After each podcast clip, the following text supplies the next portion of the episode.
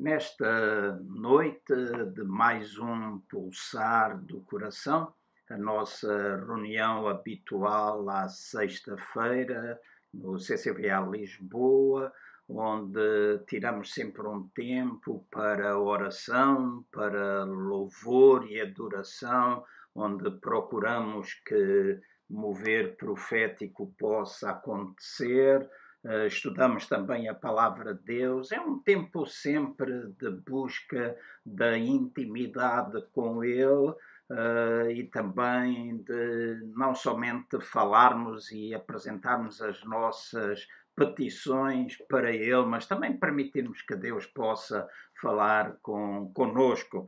Tem sido sempre um tempo de veras enriquecedor para todos nós que uh, costumamos estar presentes, uh, na impossibilidade de o fazermos fisicamente, como todos nós sabemos, e devido à situação uh, que estamos a viver, optamos por fazer o nosso pulsar do coração desta forma.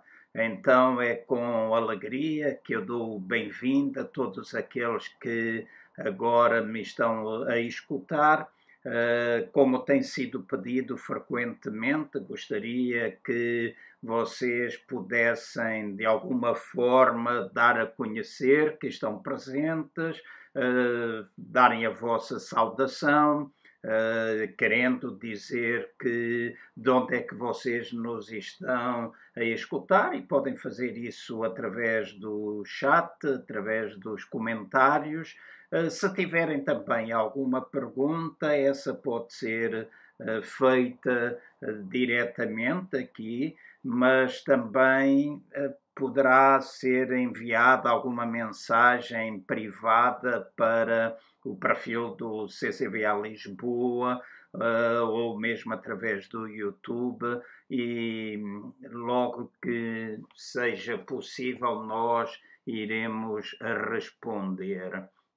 Ao longo deste tempo, nós temos duas sextas-feiras, aliás, três, esta é a última, nós temos vindo a estudar um pouquinho nas três sextas-feiras anteriores acerca uh, do fim dos tempos e também procurar o enquadramento histórico do Evangelho segundo São Mateus no capítulo uh, 24. Nós estamos a falar de revelação profética e precisamos enquadrar os diferentes acontecimentos. Tem havido muita discussão, tem havido muito vídeo, muitas pessoas que estão a falar acerca do Covid-19, apontando este como mais um sinal da vinda de Jesus e estão a ir buscar algumas passagens, creio que descontextualizadas do contexto bíblico, uh, tal e qual como já foi feito anteriormente. Eu acredito e já disse, uh, acredito em tudo aquilo que a palavra de Deus diz, acredito naquilo que está escrito acerca da segunda vinda de Jesus Cristo. Portanto, eu sou alguém que acredita que Jesus Cristo voltará outra vez fisicamente num tempo determinado por Deus e que nenhum de nós é capaz de dizer quando. Há de facto sinais que são apontados como. Uh, a possibilidade de ele estar a vir rapidamente. Há sinais que as pessoas têm utilizado e que vêm descritos principalmente no capítulo 24 de Mateus, eh, que as pessoas descontextualizam da situação que estava a viver.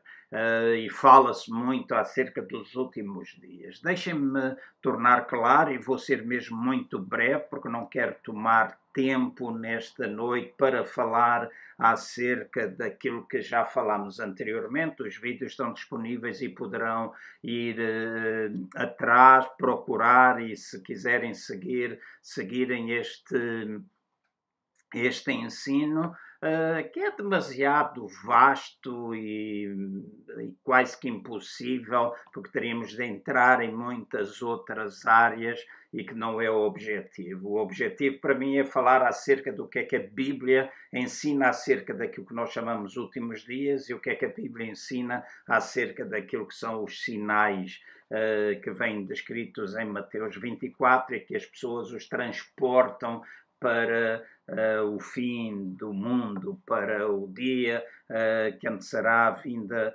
uh, os dias que antecederão a vinda do Filho de Deus, de Jesus, para se encontrar com a sua igreja. Em primeiro lugar, eu gostaria de relembrar, e uma vez mais, bem-vindo a todos, comentem, digam de onde é que vocês são, se houver questões, apresentem-nas e vamos ter um tempo fantástico. Eu espero que cada um de vocês possa ter uh, esferográfica, lápis, um papel para tomar notas. Uh, depois, como os vídeos estão disponíveis, sempre que vocês quiserem, poderão ouvi-lo de forma a perceber, de forma a compreender uh, um pouco mais acerca das Escrituras. É importante nós estudarmos, não é importante somente nós ouvirmos e depois continuarmos falar coisas para que nós não estudamos. Eu creio que há necessidade da palavra de Deus uh, de facto modificar, de transformar nossa vida e isso também vai levar-nos a compreender muitas coisas que hoje acontecem. Então, uh, eu falei que quando nós falamos acerca de últimos dias, os últimos dias começaram com a vinda eh, de Jesus, o Filho de Deus. Está escrito que eh, no passado Deus falou de muitas maneiras, mas agora, ou nestes últimos dias, Jesus é de facto a forma ou a manifestação pela qual Deus fala conosco. Então, desde o surgimento de Jesus, ou o seu nascimento, e de, através do seu ministério, nós podemos dizer que os últimos dias começaram naquela altura e se de facto se prolongarão até ao último dia, o dia uh, que, em que ele voltará novamente para o estabelecimento eterno do seu reino. Depois, nós temos mais expressões, e são muitos os versículos que apontam para isso, esta expressão ser usada em alguns acontecimentos, falando do, daquilo que normalmente as pessoas usam e falam de últimos dias e apontam uh, Mateus capítulo 24, mas eu disse que é importante nós vermos o contexto onde as passagens estão inseridas uh, os últimos dias que se refere, Mateus capítulo 23, principalmente Mateus 24, que é o capítulo mais usado, está a referir-se aos últimos dias da velha aliança. Portanto, a cidade de Jerusalém iria ser de, destruída, os seus muros derribados, o templo iria ser deitado abaixo, e Jesus está a falar nestes capítulos, neste sermão, ele está a falar acerca desses últimos dias, os dias que acontecerão, os últimos dias que antecederão uh, o fim, ou antecederiam o fim da velha aliança para o estabelecimento de uma nova aliança. Uma nova aliança que foi estabelecida a partir do momento em que Jesus Cristo morreu e ascendeu, e ascendeu aos céus para estar assentado uh, à direita de Deus, o Pai, e foram dias que, uh, que depois iniciaram outro capítulo de últimos dias, não é? Iniciaram e que de facto se prolongarão até à vinda dele, como eu já expliquei. Uh, houve ali um período entre a sua morte e ressurreição e até a altura em que o templo foi destruído, foi um período uh, de transição, vamos dizer assim, mas é uns últimos dias ou o início de uma nova aliança uh, consumada ou inaugurada em toda a sua especificidade, porque durante um tempo, até à destruição do templo, ainda eram feitos sacrifícios e seguido uma série de rituais que eram pertença ou estavam associados a uma velha aliança. Então, uma nova aliança que foi uh, estabelecida a partir uh, desse momento, a partir do ano 70, quando uh, o templo e a cidade foram destruídos.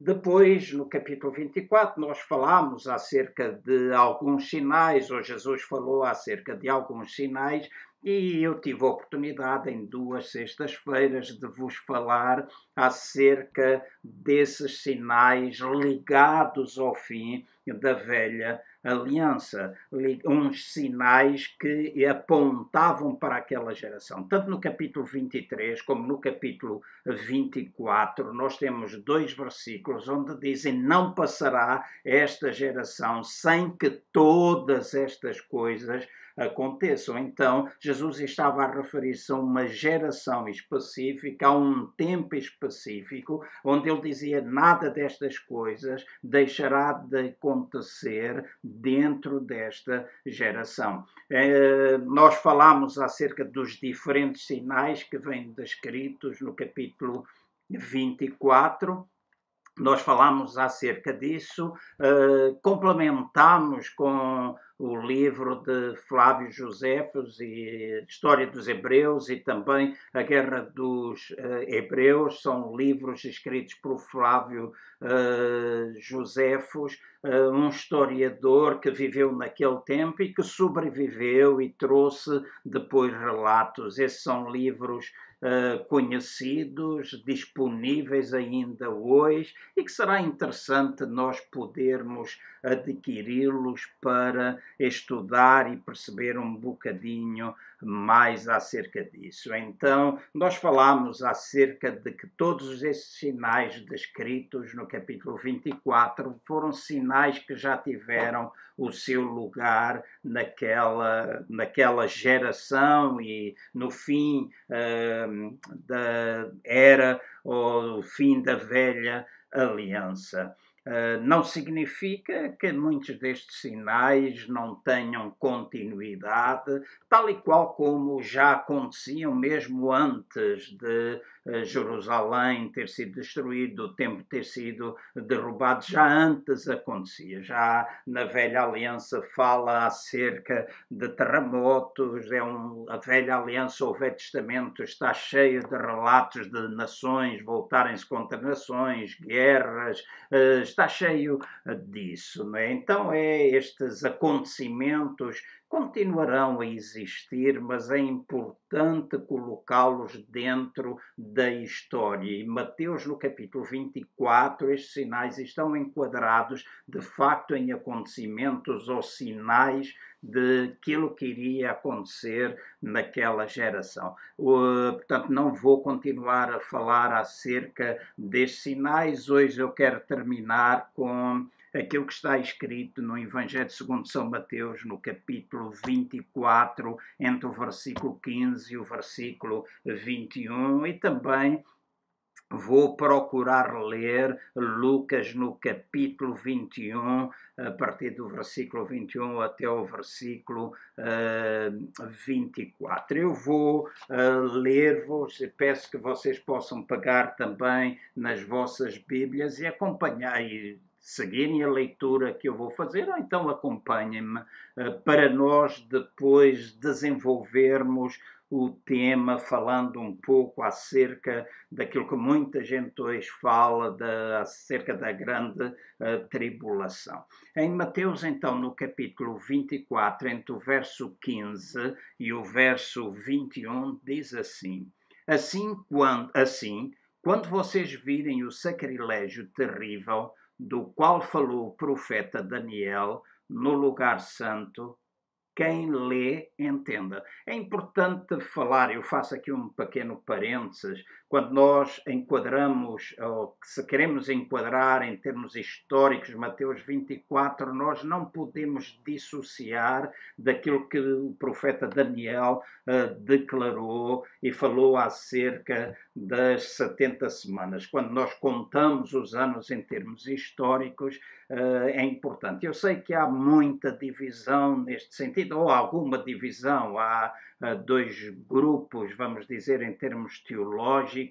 Uh, eu enquadro-me num, não tenho receio de assumir. Eu acredito e creio, por aquilo que é resultado do meu estudo ao longo de vários anos, que as 70 semanas estão cumpridas. Há quem diga que não, que se cumpriram 69 semanas e agora há um período. 70 semanas eram períodos de 7 anos, ou seja, 70 semanas eh, vezes 7 correspondia a 490 anos. Há quem diga que houve 69 semanas e que esta última semana irá. Um, acontecer ou ter lugar quando a igreja for arrebatada, estiver na presença de Deus, as chamadas bodas do Cordeiro, um período uh, de sete anos. Eu não, não creio assim, não entendo assim, estudei muito a palavra de Deus, não vou falar acerca disso, eventualmente,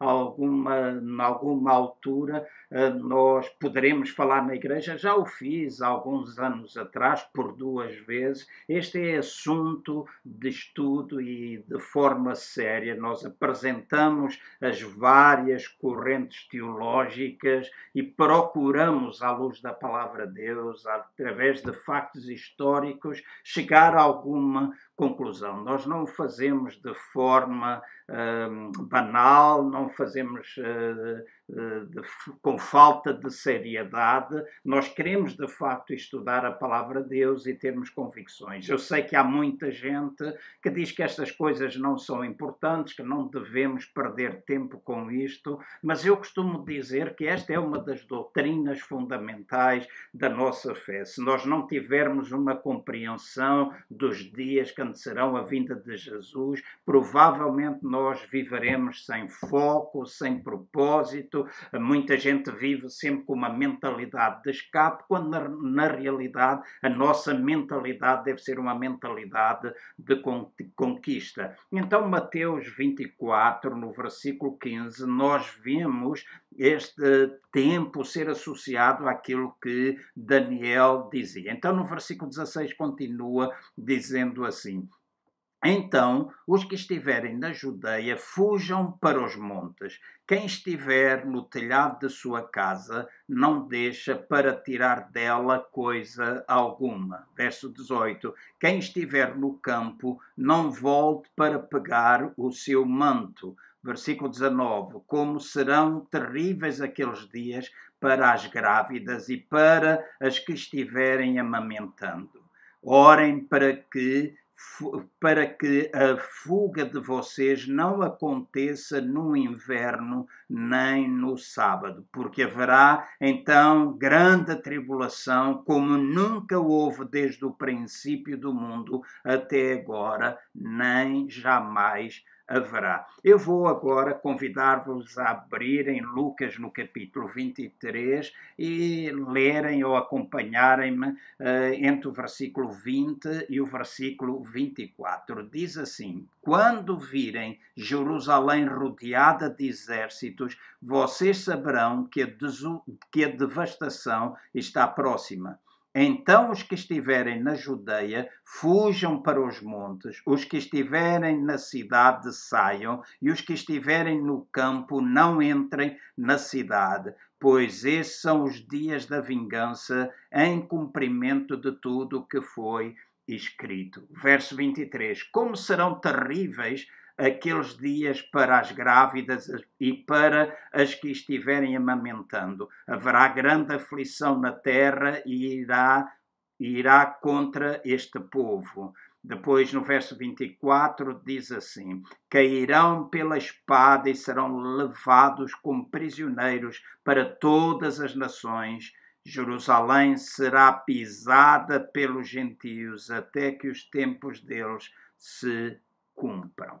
Então, estas são as duas passagens que eu quero utilizar para desenvolver aquilo que eh, partilho, falando um pouquinho acerca da grande tribulação, como Mateus 24 descreve. Volto outra vez a citar o versículo 34, que nós não lemos, uh, versículo 36 de Mateus 23 também expressa isso. Não passará esta geração sem que todas estas coisas aconteçam. Então, dentro daquilo que está escrito e através dos versículos que nós acabamos de ler, eu creio que é inapropriado nós interpretarmos estas coisas retirando-as do contexto onde elas estão inseridas, ou vamos dizer, do contexto do primeiro século e da sua aplicação óbvia ao templo e à nação judaica uh, defender, como eu disse há pouco, que estas profecias ainda não se cumpriram. Creio que não é correto fazermos assim, porque Jesus estava a falar e deu bastantes detalhes uh, acerca daquilo que iria acontecer naquele, naquele tempo diz uma das, das expressões utilizadas no versículo 15, é quando vocês virem a desolação, quando vocês virem a abominação da desolação, estar no lugar santo. Então estava a referir-se de uma forma bem clara que este seria um acontecimento eh, que tinha a ver com a destruição do templo. E eu creio que a verdadeira desolação ou a verdadeira causa da desolação encontrava-se no facto, ou estava profundamente ligado ao facto da fornicação espiritual dos judeus, especialmente porque eles rejeitaram o Messias. Realmente eles rejeitaram Jesus, o Filho de Deus. E a verdadeira causa da desolação está ligada a isso, a essa fornicação espiritual, a essa rejeição do Messias. Entre o versículo 16 e o versículo 20, fala acerca de todos aqueles que estavam na Judeia, que deviam fugir para os montes. Quem estivesse no telhado não devia descer à sua casa para tomar dela alguma coisa. Quem estivesse no campo não deveria voltar atrás para buscar as suas vestes. E depois diz assim: Mas ai das grávidas e de todas aquelas que amamentarem naqueles dias, orai para que a vossa fuga não aconteça no inverno nem no sábado. Estes são versículos claros e está falar falar para um povo específico, está a falar para a nação de Israel, está a falar para o povo de uma velha aliança. Eu já disse,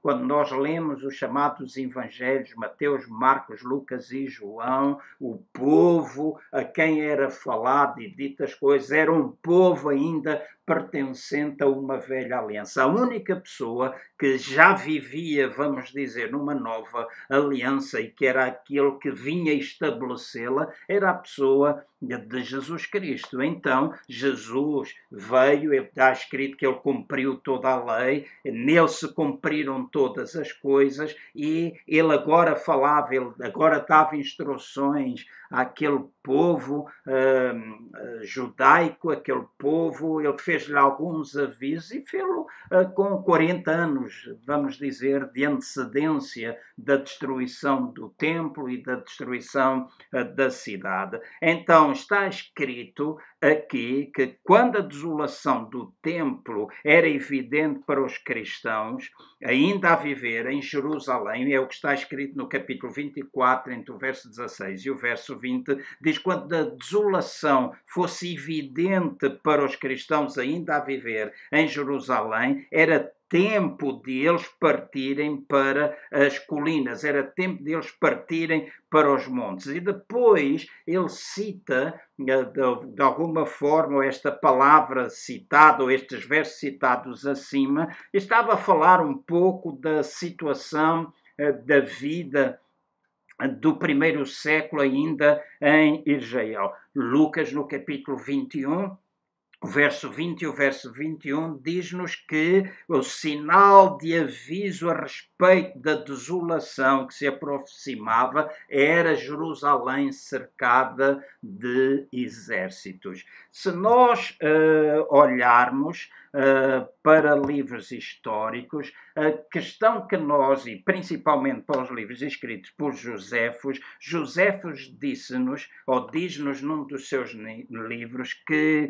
Tal só foi possível, só foi possível para o povo fugir para as montanhas porque Céstitos que, e os seus exércitos, de uma forma súbita, eles dispersaram, bateram em retirada, sem explicação alguma. Então, isso tornou possível o povo fugir. Continuando uh, os seus relatos no livro Guerra dos Judeus, Josefos de declara que os cristãos judeus, baseados no, nos avisos de Jesus uh, e que vêm relatados em Lucas no capítulo 21, do verso 23, o verso 24, diz que eles fugiram para as montanhas de Pareia e, escapa, e escaparam da sua destruição. Então Josefos uh, afirma que esta foi alguma coisa que aconteceu naquele tempo. Eles fugiram para as montanhas,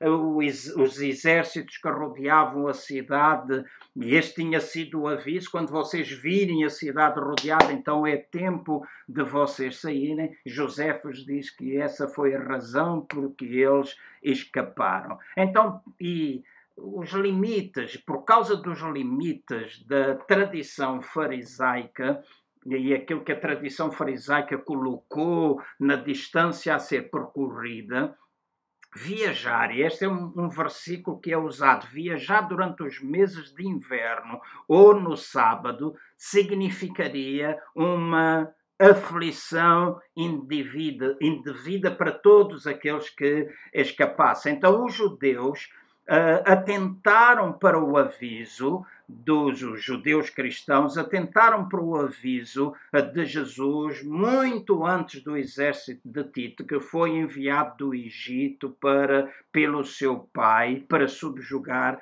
a Judeia. Diz que eles atentaram, os judeus cristãos, eles atentaram, aqueles que tinham aceito Jesus como um Messias. E então é natural que todos aqueles que rejeitaram Jesus como Messias, rejeitaram-no também como profeta. E ao terem rejeitado como profeta, eles não atentaram para aquilo que, fosse, que foi dito acerca dos dias que antecediam o fim da velha aliança e que antecederia também a destruição do templo e a queda da cidade, derrubar dos muros da cidade. Eles não prestaram atenção para todo o aviso detalhado. Josefos, ele registra assim: os que estavam dentro da cidade foram impedidos de escapar, não apenas pelo inimigo, mas também pelos zelotes dentro da cidade. Ou seja, os judeus que ficaram dentro da cidade, eles foram mortos. Calcula-se que naquela altura o número de mortos entre os judeus foi de aproximadamente um milhão. E muitos milhares, de acordo com o que está escrito no versículo 24 de Lucas 21, muitos milhares foram levados como escravos. Então, as atrocidades cometidas eram inefáveis. O aviso foi dado 40 anos antes para eles fugirem para as montanhas quando a cidade santa fosse rodeada de exércitos. Os que ficaram, os que não prestaram atenção a isso, eles passaram por uma miséria indescritível. E José relata, inclusive num dos seus livros, um incidente uh, muito interessante. Josefos diz assim: havia uma Maria, filha de Eleazar, ilustre pela sua família e bens. Ela, tendo sido despojada e saqueada pelos soldados de todas as suas posses, em necessidade e fúria, matou o seu próprio bebê e, tendo-o cozido, devorou metade dele cobrindo o resto, guardou para uma próxima vez. Notem, Este é um relato uh, de um facto, uh, e é um relato de José de um facto que aconteceu. Uma mulher que tinha posse, que foi despojada de todos os seus bens, ela foi capaz de matar o seu filho, cozer, comer, parte dele e depois guardar para uma outra altura. Então, séculos antes, Deus avisara Israel de tudo aquilo que aconteceria se eles renunciassem à aliança. Está escrito e é bom uh, vocês depois estudarem Deuteronômio no capítulo 28, versículo 53, o versículo 55, Jeremias capítulo 19, no versículo 9 9, eu vou simplesmente citar um verso que diz assim: Comerás o fruto do teu ventre, a carne de teus filhos e filhas, que o Senhor teu Deus te houver dado, por causa do cerco e da angústia com que teus inimigos te apertarão. Então, anteriormente havia prof sido profetizado acerca de acontecimentos como estes. Então, muitas pessoas preferiram a morte a submeterem-se à aflição trazida pelo exército romano. Está escrito em Lucas, no capítulo 19, o versículo 43 e o versículo 44 diz assim: Dias virão sobre ti em que os teus inimigos te cercarão de trincheiras e sitiarão e te apertarão de todos os lados. Derrubar-te-ão a ti e a teus filhos que dentro de ti estiverem. Não deixarão em ti pedra sobre pedra, porque não reconhecestes o tempo da tua visitação. Então é claro que estes versículos e a descrição que nós temos no Evangelho segundo São Mateus, no capítulo 24, tornam claro que Jesus estava a descrever um evento local e que tinha uma limitação eh, de tempo, estava limitado também à Palestina. E não está aqui a falar nada ou absolutamente nada acerca dos tempos que antecederiam, ou isto não está associado àquilo que nós conhecemos e chamamos e será a realidade de uma segunda vinda de Jesus. É importante também nós percebermos que a Bíblia fala acerca de várias formas da, da vinda de Jesus até à sua igreja. Há uma primeira vinda, e que nós reconhecemos quando Jesus nasceu, reconhecemos de uma segunda vinda em que ele voltará, mas a Bíblia também utiliza a expressão de Jesus vir até à sua igreja ou de Jesus fazer visitação. Então precisamos entender dentro de cada capítulo a linguagem e a forma como esses termos são usados ou enquadrados. Então aqui não está a referir-se ao tempo que antecede o, o, o encontro de Jesus com a sua igreja, com os eleitos, com todos nós na nossa geração ou em alguma geração futura. Porque naquele tempo, ou nesse tempo em que Jesus virá, não haverá necessidade de nós fugirmos para as montanhas. Então é importante nós não papaguearmos simplesmente aquilo que nós ouvimos, que às vezes é passado de geração em geração, sem de facto atentarmos para aquilo que está escrito na palavra de Deus e o localizarmos as coisas. Há então este versículo 21 uh, que falava ou fala acerca uh, de uma grande tribulação como nunca tinha existido anteriormente e que não voltaria a acontecer jamais. E uma razão que é dada para a crença de que a grande tribulação ainda é um evento futuro, é uma declaração que eu creio que não está fundamentada no Evangelho de Mateus, no versículo 21, a respeito de uma grande, eh, de uma grande aflição, como nunca houve desde o princípio do mundo até agora, nem haverá jamais. Há quem diga que aquilo é somente para aquele tempo e que também tem uma extensão futura. Eu volto a dizer: os tempos da tribulação estão presentes, nós passamos por tribulação, há problemas em todo o mundo. Quem vive debaixo de guerras passa por grandes tribulações. Mas usando a Bíblia, usando a palavra de Deus como nosso guia, nós podemos perceber que a linguagem usada por Jesus no capítulo 24 de Mateus, no versículo 21, é aquilo que normalmente nós chamamos uma uh, figura de discurso. Uh, um termo uh, mais profundo é como uma hipérbole. E esse, esse tipo de linguagem é usada muitas vezes ao longo das Escrituras para descrever tempos de grande julgamento, tempos de calamidade e também de distinção entre governo. Se nós olharmos para as Escrituras, e volto outra vez a dizer, para fundamentarmos tudo, nós precisamos de ter vários versículos da Bíblia para que aquilo que nós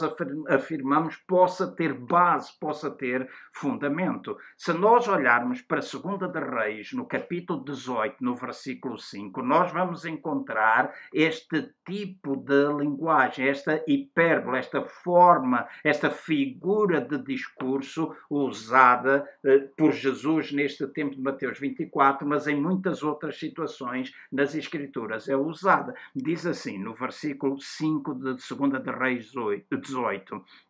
Ezequias confiou no Senhor, Deus de Israel, de maneira que depois dele não houve seu semelhante entre todos os reis de Judá, nem entre os que foram antes dele. Aqui está, é uma linguagem a ser usada para distinção de governo. No capítulo, no capítulo 23 de Segunda de Reis, também, no versículo 25, nós lemos assim: nem antes nem depois, e agora está aqui a apontar Josias, houve rei que lhe fosse semelhante, que se convertesse ao Senhor de todo o coração, de toda a alma e de todas as forças, conforme toda a lei de Moisés. Então, é fácil nós percebermos que a fraseologia aqui usada é, de facto, é óbvia que é proverbial, proverbial, é uma hiperbólica, é uma linguagem que faz distinção entre governos, entre pessoas, dizendo que nunca houve nem nunca haverá se nós verificarmos também uh, vários versículos da Bíblia, e eu vou ler, eu vou citar, eu peço que vocês tomem nota do capítulo, os versículos, depois leiam, mas acompanhem a leitura que eu vou fazer. Há vários versículos onde esta linguagem, esta hipérbole é usada, a mesma que foi usada para Jesus em Mateus 24, é usada noutras passagens referindo a julgamento e calamidade. Vejam Êxodo no capítulo 10, no versículo 14, está escrito assim: Tão numerosos foram os gafanhotos que antes destes nunca houve tantos, nem depois deles virão outros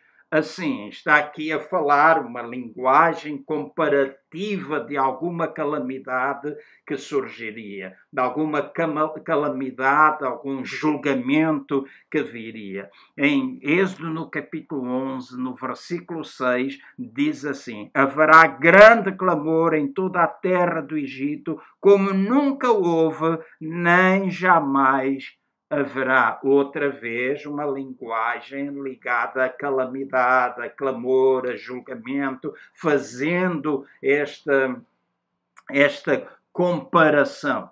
Não é assim? Farei de ti o que nunca fiz e o que jamais farei por causa de todas as tuas abominações. É o que está escrito em Ezequiel no capítulo 5, no versículo 9. No Daniel, no capítulo 9, no versículo 12, diz assim: Nunca debaixo de todo o céu aconteceu como em Jerusalém.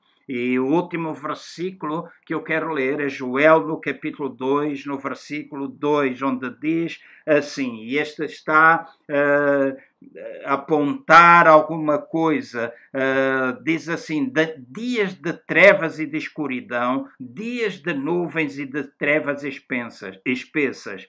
Como a alva espalhada sobre os montes, vem um povo grande e poderoso, qual desde o tempo antigo nunca houve, nem depois haverá, pelos anos adiante, de geração em geração. Então aqui está a utilizar uma linguagem figurativa, uma hipérbole, uma linguagem de discurso, uma figura de discurso em todos estes, porque vários versículos falam nunca haverá, nunca haverá, mas depois aconteceu. Então há coisas que são usadas de uma forma hiperbólica, são uma linguagem que a Bíblia utiliza muitas vezes. Então a questão que eu ponho é: nunca houve tribulações maiores do que aquela em termos de razões para o período da tribulação do ano 70 depois de Cristo, não tem havido tribulações maiores.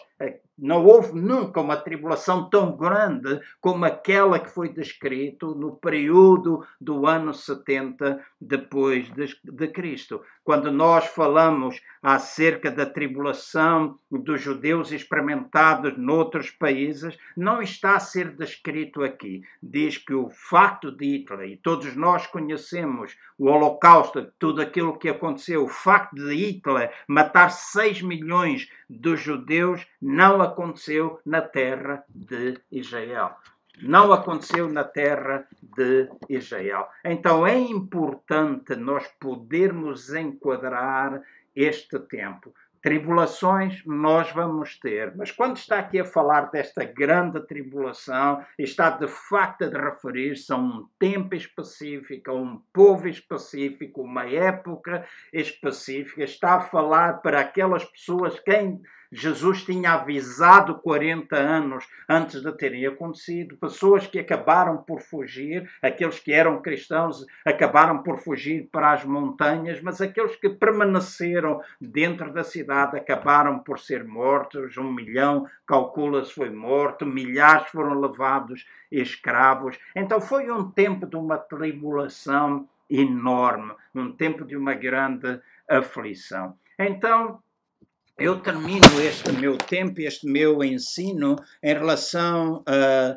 este aspecto da grande tribulação. Como eu disse, é a última sexta-feira que falarei acerca destas coisas. Há muitas outras passagens, muitos outros aspectos que são utilizados, como o milênio, como arrebatamento, como muitas coisas que têm a ver com uma uh, interpretação, uma revelação profética, o livro do Apocalipse, as coisas que ali estão descritas, a quem refere quem não refere, mas deixem-me simplesmente dizer assim: nós teremos problemas, nós continuaremos a ter coisas a acontecerem como esta do Covid-19, mas eu gostaria de animar e fortalecer os irmãos com estas palavras.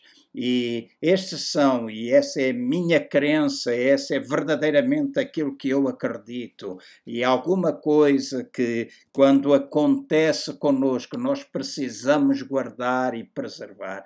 Ao longo da história da Igreja, principalmente o avivamento uh, de Azusa Street, aquilo que trouxe uma renovação uh, espiritual, o dia de Pentecostes, o avivamento da Azusa Street em 1904 e que infelizmente nós não soubemos preservar, nós não soubemos guardar.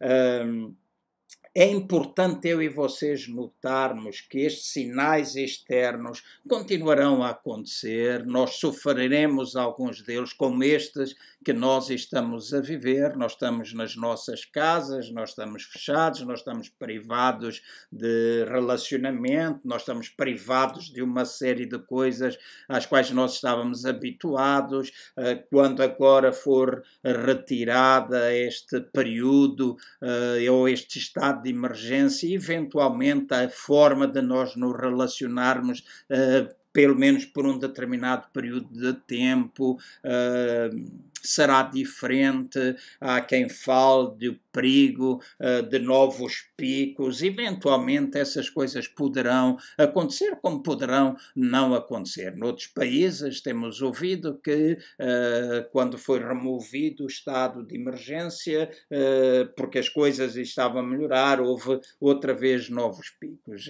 nós sabemos que este é um vírus, é um inimigo invisível, causa os seus danos, mas nós não temos de viver com medo. Mas é mais um sinal, é mais alguma coisa, como tantos outros sinais têm vindo a acontecer. O importante declarar é aqueles que Mateus 24 fala estão enquadrados dentro daquele específico tempo. No entanto, estes sinais ou estas coisas, a fome, continua.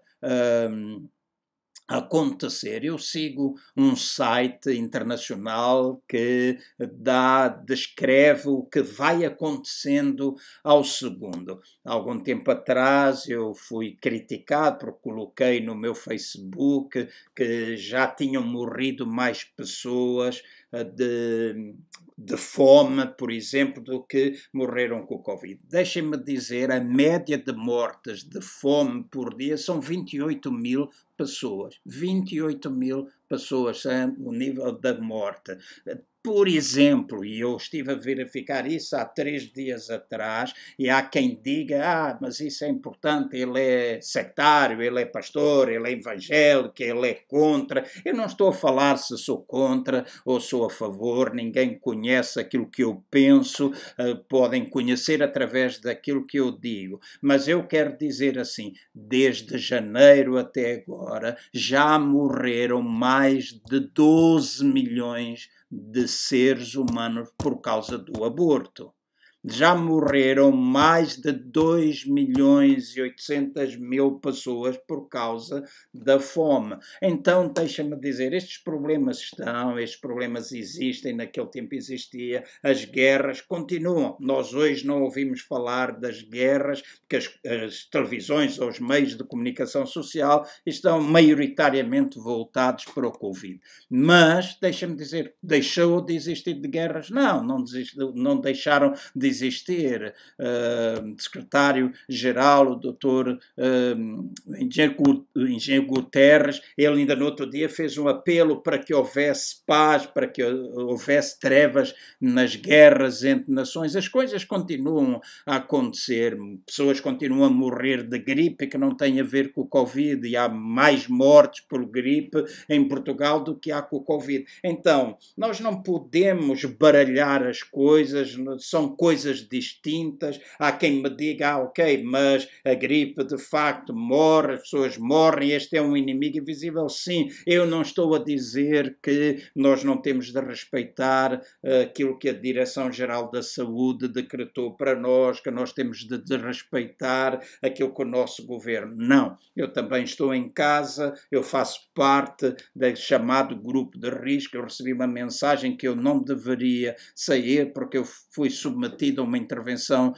cirúrgica há 10 meses atrás, então o meu médico mandou uma comunicação para eu não sair. Então eu estou confinado em casa, mas no dia da liberdade eu posso sair, eu terei os cuidados, eu prestarei atenção a essas coisas todas, mas uh, eu não quero de forma alguma que vocês pensam que nós temos de viver com medo, que nós devemos deixar de fazer uh, as coisas que nós devemos fazer. Na igreja nós temos irmãos que em fé têm feito determinadas uh, coisas e que têm continuado a ajudar. A igreja continua a ajudar famílias que se não tiver a nossa intervenção as pessoas ficam com fome. Então se nós as ajudávamos antes do Covid-19, nós vamos continuar a ajudar. Então então há quem faça isso, nós continuamos a recolher alimentos, nós continuamos a fazer uh, o nosso trabalho com as devidas precauções. Pode-se deixar à porta, pode-se avisar as pessoas, então as precauções podem acontecer. Sinais, este tipo de coisas continuará a existir até ao último dia Vivemos os últimos dos últimos dias? Provavelmente sim. Nós não sabemos quanto tempo temos à frente, mas eu posso declarar que uh, a vinda de Jesus está mais breve hoje do que estava ontem. É alguma coisa que nós precisamos prestar atenção a esse facto. Nós temos de estar conscientes de que ele voltará. Há pessoas que dizem: ah, o que importa é estar preparado. É verdade, o que importa é estar preparado e preparado todos os os dias, mas também precisamos entender, à luz das Escrituras e Atos dos Apóstolos, fala muito acerca de tempos de refrigério, tempos de grande colheita, tempos em que haverá alegria pela presença do Senhor. E se nós olharmos a igreja hoje, a igreja hoje, e quando eu digo igreja, não refiro simplesmente a nós, mas estou a referir à maior parte das igrejas no mundo. São igrejas que perderam o seu principal objetivo. E o seu principal objetivo, e esta foi a grande missão que Jesus entregou à sua igreja é fazer discípulos de todas as nações. Não é meros convertidos, não é simplesmente nós fazermos ajuntamento, não é simplesmente nós nos alegrarmos porque estamos todos juntos. A igreja tem uma missão apostólica, tem alguma missão para cumprir. Isto vai passar pelo desenvolvimento das pessoas, passa por aquilo que nos é pedido para nós fazermos, é discípulos. Isso implica multiplicação, implica crescimento, implica nós investirmos na salvação e procurar que as pessoas possam conhecer a Jesus Cristo. As trevas aumentam sim, mas a luz aumentará. Eu costumo dizer há dois tipos de igreja a conhecer a crescerem paralelamente. A igreja da Babilônia. Esta é uma figura utilizada em Apocalipse, creio que no capítulo 2, da Babilônia e da Jerusalém. Dois tipos de igreja, não é? E estas crescerão lado a lado, mas é importante que nós que estamos atentos para o facto de que Jesus voltará, nós precisamos, enquanto igreja, fazer a nossa parte, crer, dar liberdade a Deus se mover, a salvação possa acontecer. A igreja não é um lugar para nós simplesmente estarmos, para termos bons tempos, faz parte, sim senhor, é agradável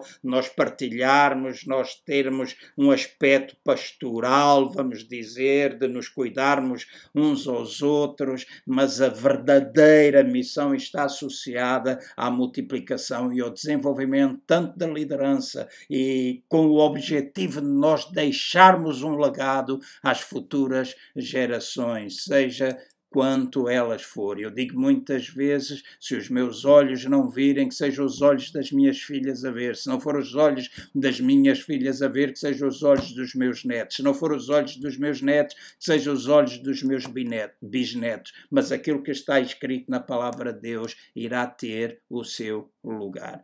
Então, interpretemos Mateus 24. Não vamos desprezar uh, o que acontece com o Covid, não vamos desprezar aquilo que acontece à nossa volta. Mudanças podem acontecer no nosso comportamento em muitas situações. Esta noite eu lia alguma coisa relacionada com o facto de que tudo será diferente, que as pessoas agora terão uh, uma maior proximidade, etc. Deixem-me dizer, eu não acredito nisso. Não acredito, a menos que a pessoa mude no seu interior, a menos que a gente se arrependa, a menos que. Mas aquelas pessoas, por exemplo, nunca se deram, que são incompatíveis, aquelas pessoas que. Eu não estou a dizer ausência de perdão, porque nós podemos, nós podemos perdoar, mas há coisas que não estão ligadas connosco. Eu costumo dizer, eu posso andar desculpa, eu posso andar com todas as pessoas, mas eu não consigo construir com todas as pessoas